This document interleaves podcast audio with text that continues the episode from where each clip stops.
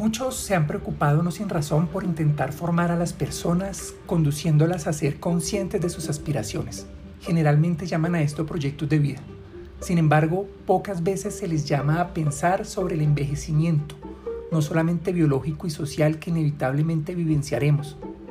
Y de otro lado, hemos dejado pasar desapercibido el envejecimiento social de los jóvenes de ciertos sectores sociales, especialmente los más vulnerables. Definamos los proyectos de vida como los planes más o menos ideales que tenemos de nuestras vidas.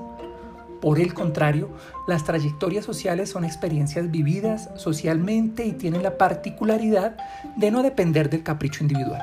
Por el contrario, están determinadas por las experiencias de vida de los individuos.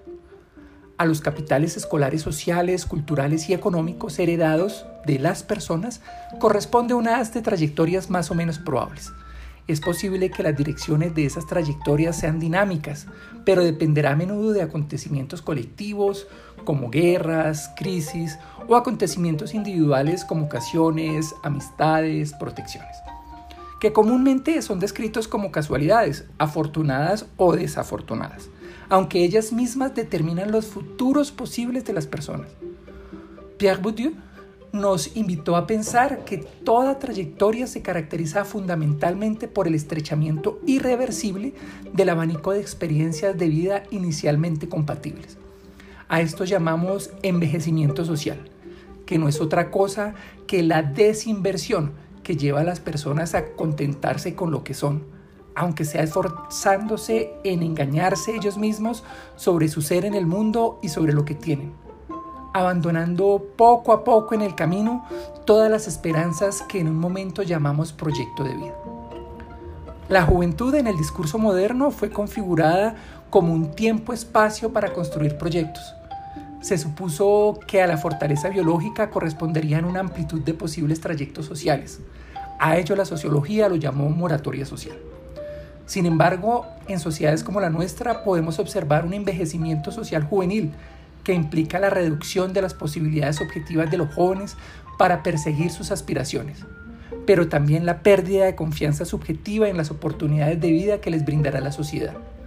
Lo característico de lo que he denominado envejecimiento social juvenil es la reducción máxima de las aspiraciones de los sujetos jóvenes, en un punto del trayecto social donde las posibilidades subjetivas, a pesar de las determinaciones objetivas, como por ejemplo los capitales sociales heredados, deberían gozar de una percepción generosa de relación con el futuro. La anterior reflexión se inspiró en una entrevista realizada a una joven víctima de explotación sexual. Ella decía, mi vida desde los ocho años no ha sido vida. En ese momento aguantábamos mucha hambre. Nos cortaban el agua, la luz, el gas, nos dejan sin servicios.